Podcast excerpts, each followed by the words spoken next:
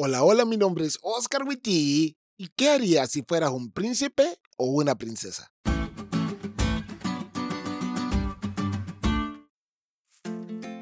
Hace unos días estábamos platicando con Esther, mi esposa. Y miren, Esther es una persona, ¿cómo les digo? Ocurrente. Con ella nunca me aburro.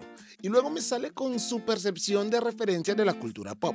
Ojo, cabe aclarar que no me sale con referencias de la cultura pop, sino con su percepción de esas referencias. Entonces me citó una parte de la película El diario de una princesa. Convertimos esto y esto en una princesa. Y hoy, mientras leía la lección, se me vino eso a la mente. No la capacidad de Esther de sacar cualquier cosa de su cerebro, sino de esa película. Hablando de datos de la cultura pop desactualizados, si alguna vez viste esa película recordarás que esa chica pasó de ser una simple chica a convertirse en una princesa, y eso cambió para siempre su vida. Y cuando la vi, hace varios años, me pregunté qué haría si fuera un príncipe. ¿Te imaginas? Tener lo que quieras a tu disposición, comer lo que quieras, donde quieras y cuando quieras, conocer muchos lugares, tener dinero ilimitado, en fin, mil cosas. Claro, eso es la parte glamorosa de ser príncipe, pero en realidad en el día a día las cosas no son así. Sin embargo, siempre que nos imaginamos ser príncipes o princesas, lo hacemos para nuestro beneficio. Y luego vamos a la Biblia, al increíble y maravilloso libro de Apocalipsis, y encontramos este versículo. Y nos hizo reyes y sacerdotes para Dios y su Padre. A Él sea la gloria e imperio por los siglos de los siglos. Amén.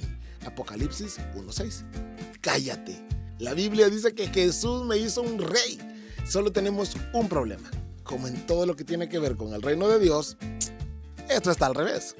Y en el reino de Dios, los príncipes y las princesas no viven para sí, sino que vivimos para los demás. Porque compartimos no solo el trono con Dios, sino también su pasión por los demás. O en palabras de la lección, los redimidos se convierten en miembros de la realeza porque estamos emparentados por sangre con el Rey del universo mediante la sangre derramada de Jesús. Ahora, como miembros de la familia real, nos unimos a la misión de la familia real en la salvación de otros seres humanos. Es así como no solo somos príncipes que reciben todo y no dan nada, sino reyes y sacerdotes que buscan servir y salvar a todos. Dios convirtió a este pecador en un rey y sacerdote. Así que como les dije la semana pasada, es tiempo de cumplir nuestro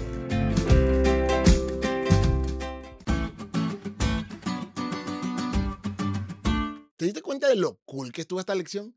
No te olvides de estudiarla y compartir este podcast con todos tus amigos. Es todo por hoy, pero mañana tendremos otra oportunidad para estudiar juntos.